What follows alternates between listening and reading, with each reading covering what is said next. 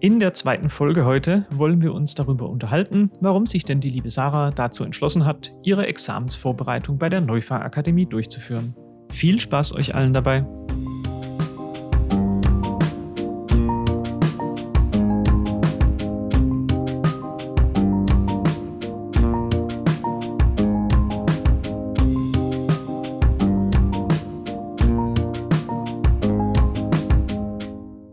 Hallo zusammen, willkommen zu unserer zweiten Folge. Ja, hallo. Wir wollen uns heute mal über das Thema Vorbereitungskurse austauschen. Also Präsenzkurs, Fernkurs etc., was es da so alles gibt. Und das ist tatsächlich was, wo Sarah und ich auch unterschiedliche Wege gegangen sind. Weil du dich ja jetzt, also du bist ja den Weg noch nicht gegangen, aber du hast dich ja dafür entschieden, einen Präsenzkurs zu machen. Äh, das heißt, du fährst also jedes Wochenende ab Oktober 2022 nach Kalf und tust dir das da an. Jedes Mal die schöne Strecke. Wie lange dauert es von dir? Eine Stunde oder sowas, gell? 40 hm, Minuten. Aber ja. die nehme ich ja gerne in Kauf. Genau. Kriegst äh, sehr äh, nette Dozenten. Ja, und ich habe mich ja freiwillig für diesen Präsenzlehrgang entschieden. Einfach der, weil, ja. Was war der Grund? Ja, also die private Umstände einfach. Zu Hause, ich glaube einfach, ich habe zu Hause nicht diese Konzentration, weil Mama, Mama, Mama. Mhm. Und ähm, dann bin ich einfach vor Ort. Und ich finde es auch wichtig, dass man sich dann mit, mit anderen ähm, Examensteilnehmern einfach auch vernetzt Vielleicht bilden sich auch irgendwelche Lerngruppen im Laufe des Examens draus. Und ich finde es einfach wichtig, nicht nur stupide daheim in seinem Büro zu sitzen und in den Rechner zu schauen, sich da irgendwelche Online-Vorlesungen anzuhören, wobei das bestimmt auch ähm, für einige das ein richtiger Weg sein mag. Das mag ich gar nicht sagen, aber für mich wäre es halt nichts. Ich finde es einfach wichtig, vor Ort zu sein, dass man Regelmäßigkeit hat, dass man genau weiß, freitags, mittags fahre ich hin, samstags fahre ich hin. So kann ich das in meinen Alltag integrieren. Also im Nachhinein betrachtet äh, finde ich das auch besser. also natürlich einerseits besser, weil wir das anbieten, logischerweise. Ähm, andererseits, ich habe ich hab einen anderen Weg gemacht und finde es im Nachhinein betrachtet so ein bisschen falsch, was ich da gemacht habe. Ähm, und zwar habe ich damals einen Fernkurs gemacht. Ich hatte damals die Arroganz und habe gedacht, äh, du kommst ja frisch von der Finanzverwaltung. Die Leute in der Finanzverwaltung sind gut ausgebildet im Studium. Die haben normalerweise auch sehr gute Quoten, was die Bestehens, äh, also Bestehensquoten betrifft und habe damals gedacht, ja, das reicht so, so, so einen Fernkurs zu machen. Äh, ich tue mir das da nicht an, jedes Wochenende in irgendeinen Kurs zu fahren, Freitag und Samstag da zu verschwenden, sondern ich lese mir lieber mal solche, solche Lehrbriefe durch. Äh, jetzt unabhängig davon, ob ich jetzt die Lehrbriefe gut fand oder nicht. Also ich fand sie nicht gut, aber ich werde nicht sagen, von welchem Anbieter die sind. Ähm, da fehlt tatsächlich dieser Austausch mit den Leuten. Also man hat irgendwann mal natürlich Fragen. Und das ist ganz schwierig bei dem Fernkurs gewesen. Im Endeffekt, wenn ich da eine Frage zu irgend so einem dieser Briefe hatte oder zu diesen Skripten, äh, teilweise habe ich die dann zu dem Institut geschickt, dann kamen da mehr oder minder lieblose Antworten zurück. Und man ist da relativ auf sich alleine gestellt. Und ich bin froh, dass ein sehr guter Freund von mir damals das Examen oder Vorbereitung parallel gemacht hat. Und mit dem hatte ich dann so ein bisschen meine, meine Lerngruppe. Also meinen mein Austausch und konnte den immer wieder mal Sachen fragen. Und der hat tatsächlich den intelligenten Weg gemacht und hat sich auch präsent vorbereitet. Und im Nachhinein betrachtet, hätte ich das für mich auch machen sollen, weil es, glaube ich, auch zeitmäßig weniger wäre. Du brauchst viel mehr Zeit, wenn du irgendwelche Skripte kriegst. Da sind dann Fragen drin und du fangst dann an, irgendwas nachzurecherchieren. Anstatt einfach mal kurz einen Dozent zu fragen und zu sagen, hey, wie läuft das? Und der kann diesen Knoten, wo ab und zu im Kopf entsteht, lösen. Das ist eigentlich das Wertvolle. Und wie, und, äh, wie du halt gesagt hast, man hat halt auch seine Struktur. Also du musst dich nicht selber disziplinieren. Ja, also mein Bilanzbuchhalterkurs, das war eigentlich auch ein Präsenzkurs, aber dann kam ja Corona dazwischen und dann wurde aus diesem Präsenzkurs ein Fernkurs. Und man hat sich da tatsächlich auch von den anderen wieder, wieder entfremdet. Und dann gegen Ende hieß es wieder, wir können wieder Präsenz machen. Und dann war es nochmal schwierig, jetzt noch eine Lerngruppe zu bilden, weil du quasi so lang voneinander getrennt warst. Und das hätte mir vielleicht, also deswegen habe ich mich einfach entschieden, ich möchte das unbedingt in Präsenz machen. Und dann fahre ich gerne die 40 Minuten nach Kalf. Ja, kann ich nachvollziehen. ähm, und warum dann ein Ganzjahreskurs? Und nicht nur, es gibt ja immer mehr diese, diese Blöcke da, also dass man das in, in zehn oder zwölf Wochen macht, so kurz vorm Examen. Das hört sich ja verlockender an, so einmal kurz zehn Wochen am Stück, immer möglich. Ich habe auch noch Freistellung. Äh, warum das ganze Jahr über? Muss ich zugeben, habe ich tatsächlich auch mal überlegt, weil es klingt einfach wahnsinnig attraktiv. Drei, vier Monate Augen zu und durch. Aber also ich habe zwei kleine Kinder, ich kann da nicht einfach mal mich drei, vier Monate rausnehmen. Und ich habe halt auch ähm, die Angst, dass einfach nur so Crashkursmäßig alles, alles rein in den Kopf, was geht, aber ich möchte ja quasi fürs Leben lernen oder ich möchte es ja verstehen. Und das ist ja das Wichtige, dass ich es verstehen kann und auch später quasi als Berater anwenden kann. Und wenn ich dann nur irgendwas auswendig lerne, aber gar nichts damit anfangen kann, dann bringt es mir einfach nichts. Und ich denke einfach über einen längeren Zeitraum kann man das viel besser intensivieren, wie über eine kurze Zeit und auf Biegen und Brechen in den Kopf rein gehämmert. Also ich weiß nicht, also für mich, ich habe es echt überlegt, weil es einfach sehr verlockend klingt, kurze Zeit aber ähm, für mich persönlich wäre es nichts. Aber einfach auch, weil es nicht zu meiner persönlichen Situation passt. Ja, wobei, also ich gebe dir an einem Punkt wirklich recht. Natürlich, wenn du ein Jahr lang Zeit hast, das Ganze zu lernen, erstens setzt sich das besser. Und, und man hat auch mehr Zeit von Seiten des Anbieters im Endeffekt, das Ganze auch, auch durchzuführen. Wir haben das auch mal überlegt, weil wir einfach bei uns in der Akademie merken, okay, äh, dies, dieser Einjahreskurs ist aussterbend. Also das war, glaube ich, so zwei, drei Jahre, bevor ich da, da gelandet bin, gab es sogar noch einen Zweijahreskurs bei uns in der Neufahr-Akademie. Ähm, die Leute haben sich tatsächlich zwei Jahre vorbereitet. Soweit ich das weiß aus Erzählungen, wie gesagt, ich war nicht dabei, war das damals auch Bestehensquoten so 80 Prozent aufwärts. Also das war ein, war ein richtig starker Kurs. Klar, du bereitest dich auch zwei Jahre vor. Und ich glaube, dass die Leute später in ihrem Job richtig fit waren. Aber das waren am Anfang dann, keine Ahnung, wahrscheinlich mal 30, 40 Leute. Und das wurde so im Laufe der Jahrzehnte immer weniger. Und am Ende sind da irgendwie wahrscheinlich noch so zehn Leute drin gesetz, äh, gesessen.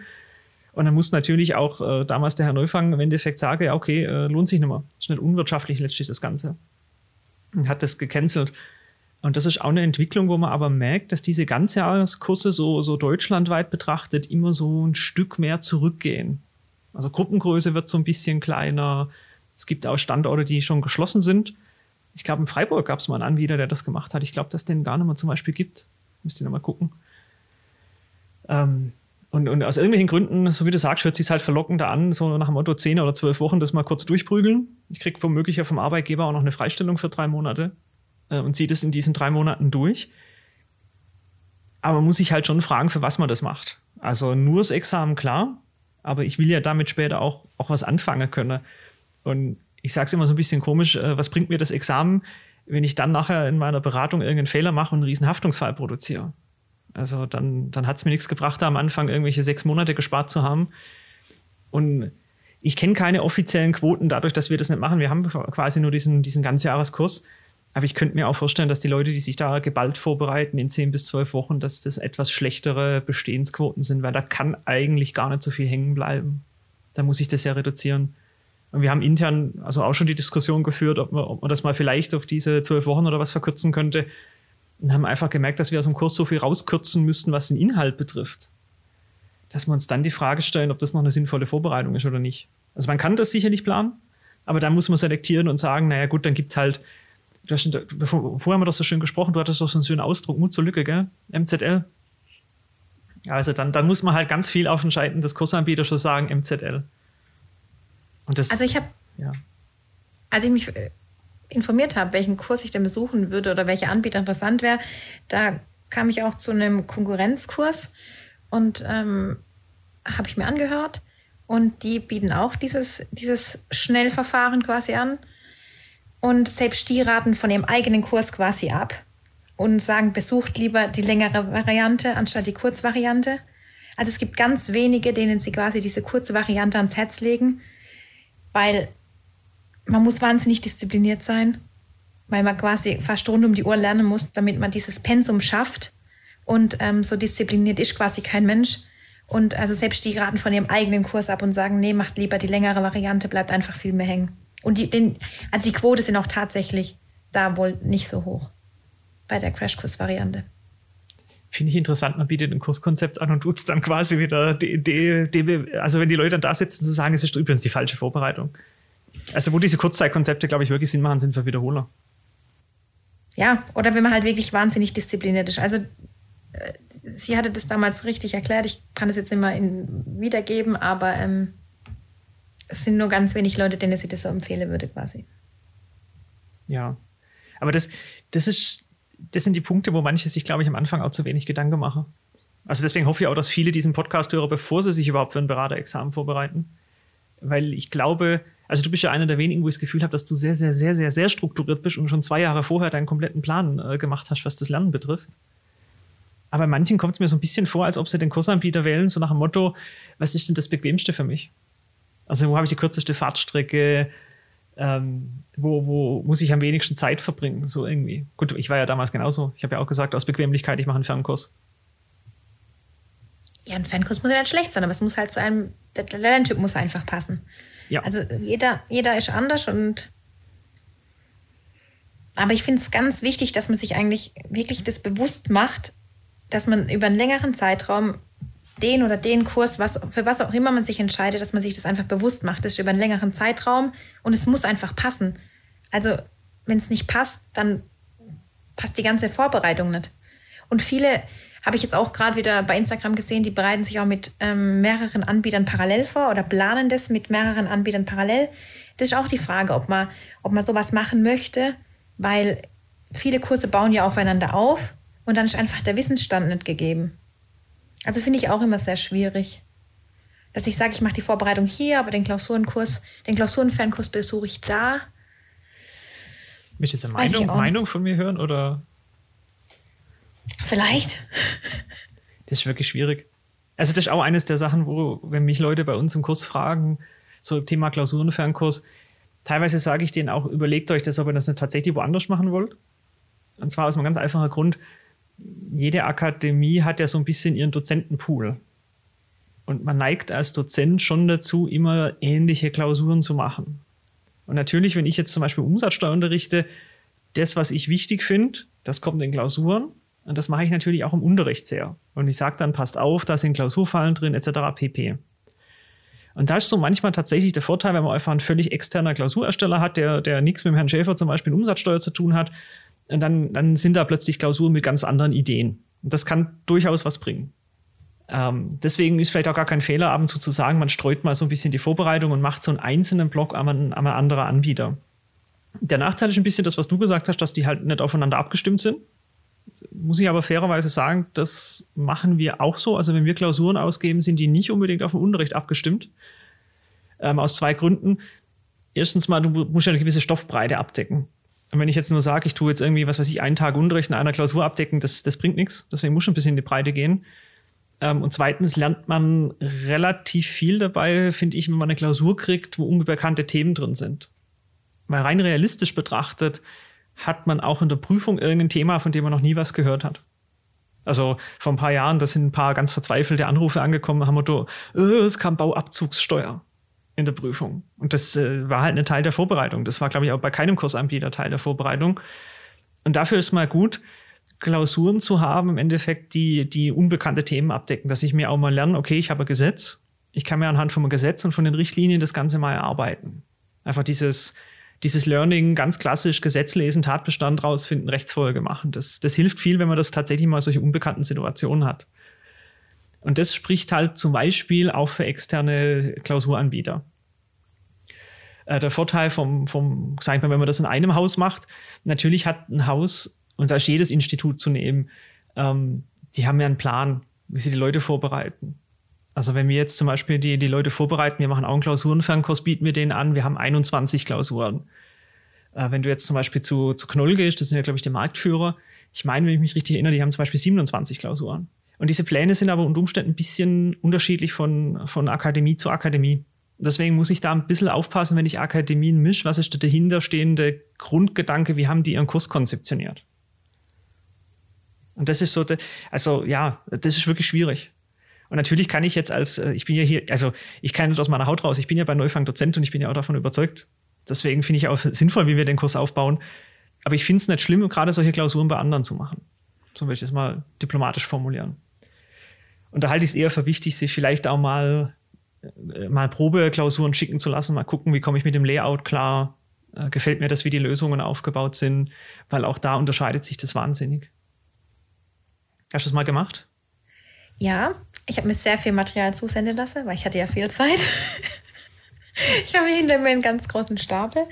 Ähm, aber ich muss sagen, mich würde das jetzt nervös machen, wenn ich jetzt dann quasi immer eure Klausuren gewöhnt bin und dann kriege ich jetzt was völlig anderes mit völlig, das würde mich nervös machen, weil dann würde ich denken, oh Gott, ich bin jetzt noch drei Monate vielleicht vor der, vor der Klaus, also vom tatsächlichen Examen und jetzt, also würde mich nervös machen.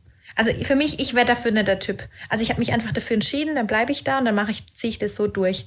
Und hoffe und glaube einfach, dass es passt. Aber wenn ich jetzt, mich würde das komplett nervös machen, weil das Niveau ist ja auch unter Umständen viel höher oder, oder es ist vielleicht auch niedriger. Es gibt auch welche, die sind vom Niveau her relativ niedrig und dann kommt man ins richtige Examen und denkt, wow, was ist das für ein Niveau? Oder es ist viel zu hoch und dann ist man, ist man total überfordert mit der Situation. Deswegen denke ich so, ich bleibe lieber bei einem Institut. Ihr habt euch hoffentlich was dabei gedacht, was ihr tut. Und äh, nein, das, also für mich wäre das nichts. Ja, also da, da steht wirklich unterschiedlich. Ähm, ja. Hab's auch damals zwei Institute genommen.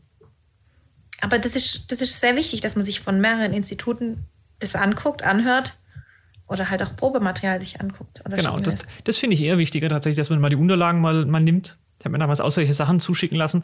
Witzigerweise, ich weiß nicht, wie es heute aussieht, teilweise sind die ja in richtig schönen Mappen drin. Immer noch so? Ist immer noch so. Genau. Also, und, und aber da, da, da sieht man auch, ob sich die Leute Gedanken machen oder Mühe geben, finde ich. Weil, also manche sind sehr schöne Mappen, manche haben auch sehr schöne Quoten, wo man dann denkt, oh, bei euch bestehen ja alle. Soll ich dazu mal eine Geschichte erzählen? Ich wurde da, also ich habe damals ja bestanden auf meinen Versuch und mich hat das gewundert, dass mein Anbieter mich nicht gefragt hat. Also, war, war, also ob ich bestanden habe oder nicht. Und irgendwann, man ist ja stolz drauf, dass man das Ergebnis dann irgendwann hat und bestanden hat, habe ich mir mal erdreistet anzurufen und habe mal gesagt, also wollt ihr mich eigentlich mal fragen, ob ich bestanden habe oder nicht? Ist ja relevant für eure Quote. Nö, sie brauchen wir nicht. Da habe ich mir auch gedacht, okay, und, und warum braucht ihr mir nicht? Ja, ihre Übungsklausuren waren im Schnitt zu schlecht. Also die haben es äh, quasi sinngemäß vorgefiltert. Ich sage jetzt mal fiktiv auf, äh, was weiß ich, einen Schnitt von 4,0. Und wenn du diesen Schnitt in den Probeklausuren nicht, äh, nicht erfüllt hast, dann haben die dich nicht gefragt. Und ich habe damals bei denen relativ selektiv nur meine Klausuren abgegeben, weil ich irgendwann mit den Klausuren nicht klargekommen bin. Von, die haben mir nicht gefallen vom, vom, von der Lösung her. Ich habe deswegen relativ wenig Klausuren bei denen abgegeben. Wahrscheinlich bin ich deswegen auch von den Noten her schlecht bei denen gewesen. Und deswegen haben die mich nicht gefragt. Und natürlich kann ich so als, als äh, Kursanbieter meine Quote extrem beeinflussen. Ich meine auch zum Beispiel, wenn man deswegen bei uns auf der Homepage drauf guckt, ich glaube, du findest gar keine Quoten mehr. Nein. Na, wir hatten auch keine. Bitte? Man findet keine. Ja, wir hatten mal ursprünglich drauf. Und die Regel bei uns, die stand aber dann dabei, das war so ein bisschen der Unterschied. Äh, bei uns sind alle reingekommen in die Quote, die zu 80 Prozent am Unterricht anwesend waren und die 80 Prozent der Klausuren abgegeben hatten, die wir ausgeben. Wenn wir einfach gesagt haben, wenn du weniger als 80 Prozent da bist und weniger als 80 Prozent der Klausuren machst, äh, dann bist du ja quasi, also nicht da. Das ist keine richtige Vorbereitung, das ist ja nicht diszipliniert gemacht. Und das hat dann dazu geführt, dass wir halt Quoten hatten, die irgendwo, was weiß ich, so 60 bis 70, wenn wir einen guten Jahrgang hatten, auch mal 75 Prozent Bestehensquoten waren. Äh, wenn du aber dann mal durch die Homepages von anderen Instituten durchgesurft bist, hast du halt teilweise Quoten gesehen mit 90 Prozent aufwärts. Ähm, und da musst du schon die Frage stellen, warum haben die 90 Prozent und wir haben 70 Prozent? Das sieht ja für den, für den, also auch den Buchenden ja blöd aus. Und mich hat das genervt, dass auch bei anderen Instituten im Endeffekt teilweise nicht klar transparent drauf stand, wie das berechnet wurde. Und da lassen sich, glaube ich, wirklich so ein paar ins Boxhorn jagen. Aber im Endeffekt muss man sich ja nur überlegen, da bereiten sich ja jedes Jahr Leute auf die Prüfung vor. Und am Ende kommt eine 50-prozentige Bestehensquote raus. Und wenn jedes Institut äh, Quoten auf die Homepage schreibt, die bei 70 Prozent liegen oder höher, dann ist da irgendein Rechenfehler. Und es gibt meines Erachtens keine Leute, die sich gar nicht vorbereiten und einfach da blank in die Prüfung reingehen. Und das heißt, irgendwo lassen die Institute Berechnungsgrundlagen weg etc. Und ich habe damals halt, als ich dann in Position kam bei der Akademie und auch gesagt habe, okay, jetzt habe ich was, jetzt darf ich mal meine Meinung dazu äußern, äh, war ihm damals meine Meinung, wir nehmen die Quoten raus. Einfach um, um genau diesen, ich sage jetzt mal, schlechten Werbeeffekt nicht zu haben, mit, mit meinen Augen jetzt nicht allzu geschönten Quoten da reinzugehen, ähm, aber halt im Verhältnis zu, zu manch anderen, die da Marktquoten tatsächlich platzieren, ähm, schlecht, die schlechte, schlechteren zu sein, so würde ich es jetzt mal formulieren. Und soweit ich das jetzt verfolgt habe, also es ist jetzt nicht so, dass ich, äh, was weiß ich, zweimal im Jahr die Homepages von unseren Mitbewerbern durchgucke, aber soweit ich das merke, sind auch immer mehr von diesen Instituten davon weggegangen, die Quoten draufzuschreiben. Ich weiß nicht, du hast wahrscheinlich besseren Überblick weil du ja die ganzen Institute durchgesurft bist. Ja, aber ich weiß aber, welchem Anbieter du deine Vorbereitung gemacht hast. Das wirst du aber auch den nie wir erfahren. natürlich nicht. den nennen wir nicht. Ähm, die machen das noch. Das, äh, ja. Wenn es aus Werbemarketing-Gesichtspunkten äh, oder aus Marketing-Gesichtspunkten in Ordnung ist, dann können Sie das gerne machen. Aber das waren damals tatsächlich eine der ersten, die mir das zurückgeschickt haben und da habe ich mich noch nicht damit wirklich befasst und das hat mich dann schon ein bisschen geblendet. Da habe ich gedacht, ja, ja, das ist mein Anbieter. Weil es war der erste, der zurückkam und die Quoten waren so hoch und dann habe ich mich quasi erstmal detailliert mit beschäftigt und dann ist mir aufgefallen, irgendwas, das nicht von den Zahlen blenden lassen. Siehst du, schlauer wie ich. War damals mit ein Grund, warum ich die gewählt habe, weil ich mir gesagt habe, boah, Wahnsinnsquoten, äh, warum bestehen da 85 Prozent und bei, keine Ahnung, Neufund sind es bloß 60 Prozent, die Trottel. Äh, deswegen, ja, also es funktioniert ja offensichtlich. Ich bin ja da drauf reingefallen. Ich habe immer gedacht, ich falle nicht auf Werbung rein, aber Pustekuchen. Aber ich, ich hatte einen Tippgeber, der gesagt hat, Sarah, lass dich nicht blenden. Weil dann hätte ich es vielleicht auch nicht hinterfragt. Keine Ahnung. Also war ein guter Tippgeber, so muss man es mal formulieren. Genau. Ich finde es auch wichtiger, mal äh, vielleicht so eine Mund-zu-Mund-Propaganda zu hören. Also jemand, der schon mal einen Kurs besucht hat bei dem Anbieter. Äh, wie finde ich denn das? Und wirklich mal die Skripte vom Layout angucken. Weil man arbeitet so viel im Laufe der, der Jahre mit den Skripten, mit den Klausuren. Die müssen, also es muss angenehm zu lesen sein. Und wo es auch einen ganz großen Unterschied gibt, das sieht man das, glaube ich, auch sehr schön, wenn man diese Mappen zugeschickt bekommt. Ich vermute, die sind ja bei dir hinten jetzt noch im Regal drin. Äh, da gibt es dann äh, Klausuren. Eigentlich macht, schickt jeder Anbieter Klausuren mit. Und manche machen hinten rein nur eine Korrekturtabelle. Das sind dann so ja, drei, vier DIN A4 Seiten Lösung. So sieht dann nachher meistens auch tatsächlich die richtige Lösung aus im Beraterexamen, dass das so drei, vier, fünf DIN A4 Seiten sind. Quasi eine Excel-Tabelle zweispaltig. Rechts steht immer eins für einen Korrekturpunkt. Und links steht dann so pro Punkt so vier, fünf, sechs Zeilen Text. Relativ wenig, sehr kompakt, sehr komprimiert. Es steht alles Wichtige drin, aber es steht halt nur das Wichtige drin. Und wenn du jetzt zum Beispiel die Berechnung nicht hundertprozentig nachvollziehen kannst, hast Pech. Und dann gibt's andere Klausuranbieter, ich finde zum Beispiel die, jetzt muss ich für jemand anders Werbung machen, tatsächlich bei Knollenspitze. Äh, weil Knoll ganz ausführliche Lösungen hat. Das sind teilweise fast Lehrbücher. Und da hast du immer diese, du hast einerseits so eine kurze Korrekturtabelle, wo dann quasi draufsteht, was du für den Punkt tatsächlich brauchst. Und daneben gibt's aber noch diese ausführliche zusätzliche Lösung, wo die ganzen Sachen zu ausführlich erläutert sind. Aber du kannst dir daran dann schon deine Lücken quasi häufig schließen. Du musst gar nicht noch ein Skript in die Hand nehmen oder ein Lehrbuch in die Hand nehmen, das reicht häufig wirklich aus, die, diese Klausurlösung durchzugehen. Meistens sind auch nur irgendwelche Verweise drauf auf irgendwelche BMF-Schreiben oder sowas, sodass man es da sehr, sehr, sehr schnell nacharbeiten kann.